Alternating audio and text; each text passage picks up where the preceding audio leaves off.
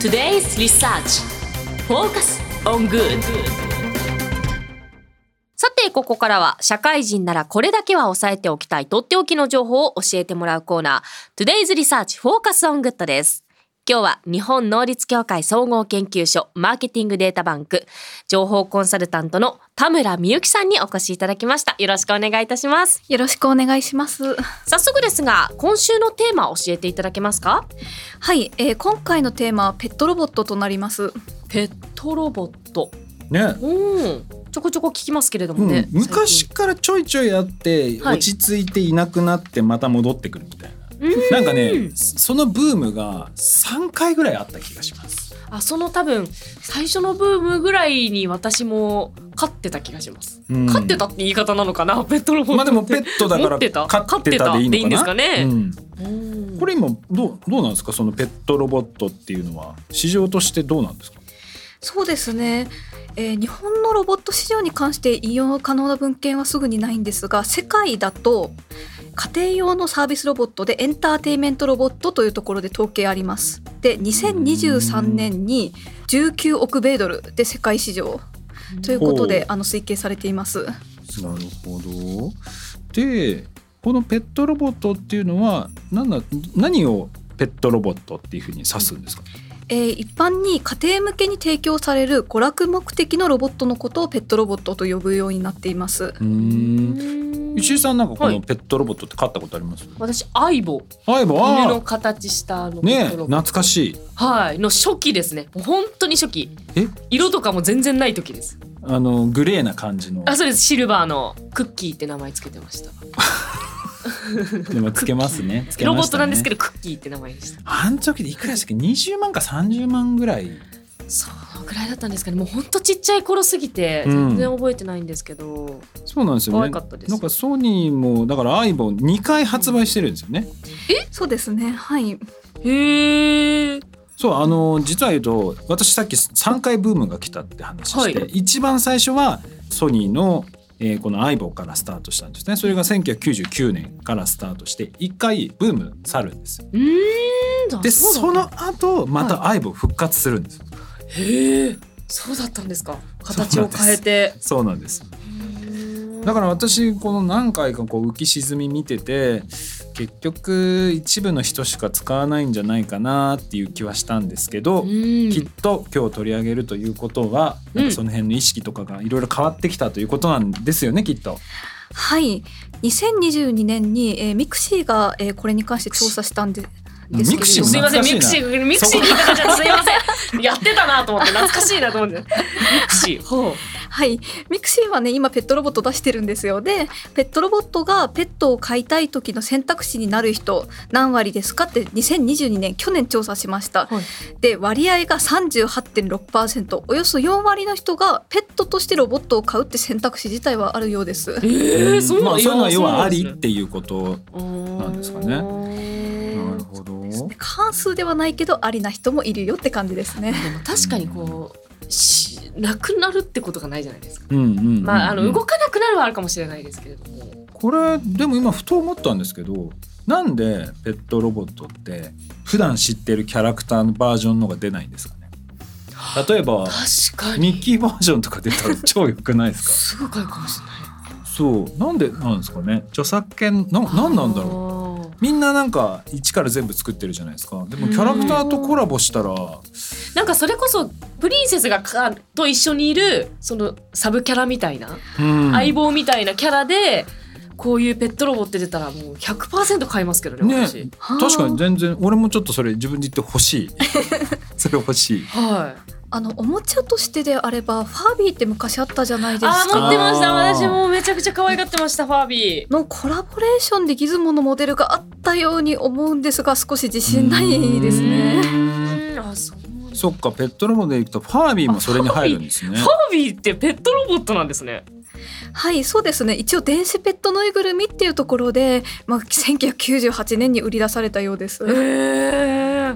まあでも私は持ってるのはラボットですねラボッえトラボットって結構最新のやつですよね。最新ですね最新ですえ持ってらっしゃったんですか？持ってましたけどちょっとバイバイしました さよならえー、あそうなんですね。あの そうですねあの若干コストがコストがまだ高いかなっていう。あこれあの月々通信料が2万円近くちょっとかかっちゃうんですよね。ーあ。本体代とは別にそうですね。でもペットか飼えない方とかもいらっしゃるじゃないですか。だからそういう人とかにとってはなんかすごくあのいいんじゃないかなとは思いますね。あとはあの旅行多い方とかもいいかもしれないですね家を開ける方とかそうですね。はいでもこういうのもなんか旅行に一緒に連れてって写真撮る人。あそっかペットロボットだったら持っていけるんですそもねうん持っていけるんです。手荷物もねあ膝にだからみんな置いてとか電車で一緒にとか。ちょっと私ファービー欲しくなってきたなえファービーって今も売ってるんですか？今は、えー日本で公式には売ってないんですが、昔のものを、えーメルカリ等で買って写真撮るユーザーさんが結構いるみたいですね。そうなんだ。えでもまあこういうまあちょっと古いわけじゃないですけど、はい。ファービーみたいなものからまあ、うん。えーラボットみたいなものみたいなのも出てきてると。はい。あとはなんかどういったものが今出てきてたりとか過去はあとどういったものが出てきてたりするんですかそうですね。結構あの一般消費者さんが使うようなものであれば結構先ほどミクシーさんがロボット出してるって言ったんですが、はい。ロミっていうロボットがあって主に会話が中心となるそのエンターテインメントロボットっていうところであの製品が出されています。えいわゆる AI 搭載とかそういったことなんですか？そうですね。あの AI 搭載というところでさらに、えーそうですね。生成 AI が近頃導入されてえ？え？すごい。え生成 AI とペットロボットが一緒になってるんですか？今。そうですね。そういった事例もありましてそのロミーはもともとの会話機能にチャット GPT 等が組み込まれてはいないんですけどはい。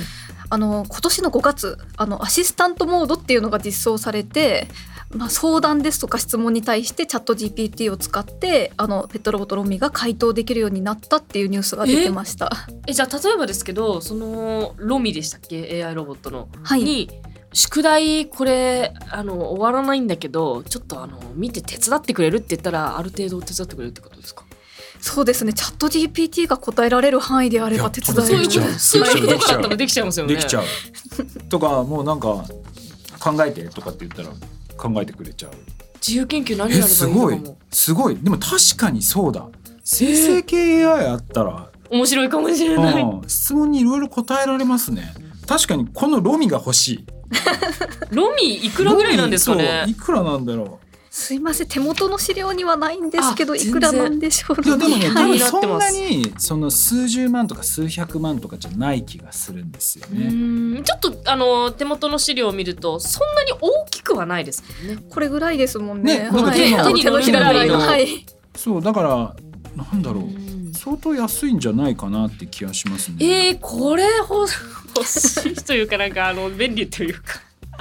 いやでもあれですよ本当アニメとか映画の世界がもう少しで来るかもしれないですよね。スター・ウォーズのねあのますね。C3PO とかあー R2D2 とかド。ああいうねうんものが多分現実味を帯びてきたのかなっていう。確かに。これでも今ってどっちかっていうと家庭用のものが結構中心なのかなって気がするんですけど例えばなんかよくあるのは医療とか介護の現場とかでもなんかこういうのって使われるんじゃないかみたいなのはあったと思うんですけど今そのあたりってどうなってるんですか？そうですね。有名なのだあのなものであるとパロっていうロボットがゆあります。パロ？でラボえねーと可愛いそそうですね。アザラシ型のロボットであのまああ白くてふわふわなアザラシの姿がをしているんですけれども、はい1993年から研究開発されて。順次老人ホーム等で導入されているという有名なロボットです今30カ国以上で5000体以上ということで、まあ、結構普及しているという、はい、えこのアザラシ型のロボット例えばなんか撫でたりとか抱いたりとかしてあれなんですかね老老人の方の癒し？癒しとかあと情報とかもあれ取ってるんですかね。うん。へそうですね。家足ですとか表情っていうところ。でうんコミュニケーションを取るっていうのがあの目的とされているようです。えちなみに石井さんは、はペットロボットに対してその感情移入できるタイプの人ですか？どっち派？うーんあーこれでもなんか個人的な意見ですけどその相棒を飼ってたりとか相棒あのファービーを持ってたりとかする中でペットっていうよりかはおもちゃとして扱ってた自分はいました。あうんでも今まだしもう進化してきてるじゃないですか。ってなるとどうなるかわかんないですけどね。ーそうですよね。だから私も今まではどちらかというとこういろいろ買ってきて試した感じだと、はい、やっぱりまだペットじゃないなっていう。そうおもちゃそうおもちゃって表現がちょっと正しいかもしれない。ですけどうんそうですね。だけれども私がちょっと今日お話お聞きしてこれひょっとしたら変わるかもと思ったのがその生成 AI と一緒になってうん人の会話を理解し人の会話っぽく喋ってくれるようになるので、うんひょっとしたらこの辺でなんかひょっとしたらこのペットロボットの市場っていうのがターニングポイントを迎えるんじゃないかなっていう気はちょっとしました、そうですね。このあたりどうお考えなんですか？そうですね。実際にそのまるで人間のように相談に乗ってくれて会話してくれるっていうことであの結構ペットロボットの致命あの致命的っていうかところって飽きだと思うんですね。てあうん。の少し機械的なものが感じられてしまうと、ちょっとなんか萎えてしまうというか、うん。あこれはものなんだなって感じさせてしまう。一方生成 AI ってあたかも人間のようなちょっとその有機性を持たせられるので、そこがすごくあの市場の発展につながるのではないかなと思っています。うん。実際先ほどのは何て言いますか、まあ、相談や質問への回答っていうところのソリューションなんですがはい。結構その会話に生成 AI 使いますよって発表したルーナというロボットがあります。ーナ？ルーナ。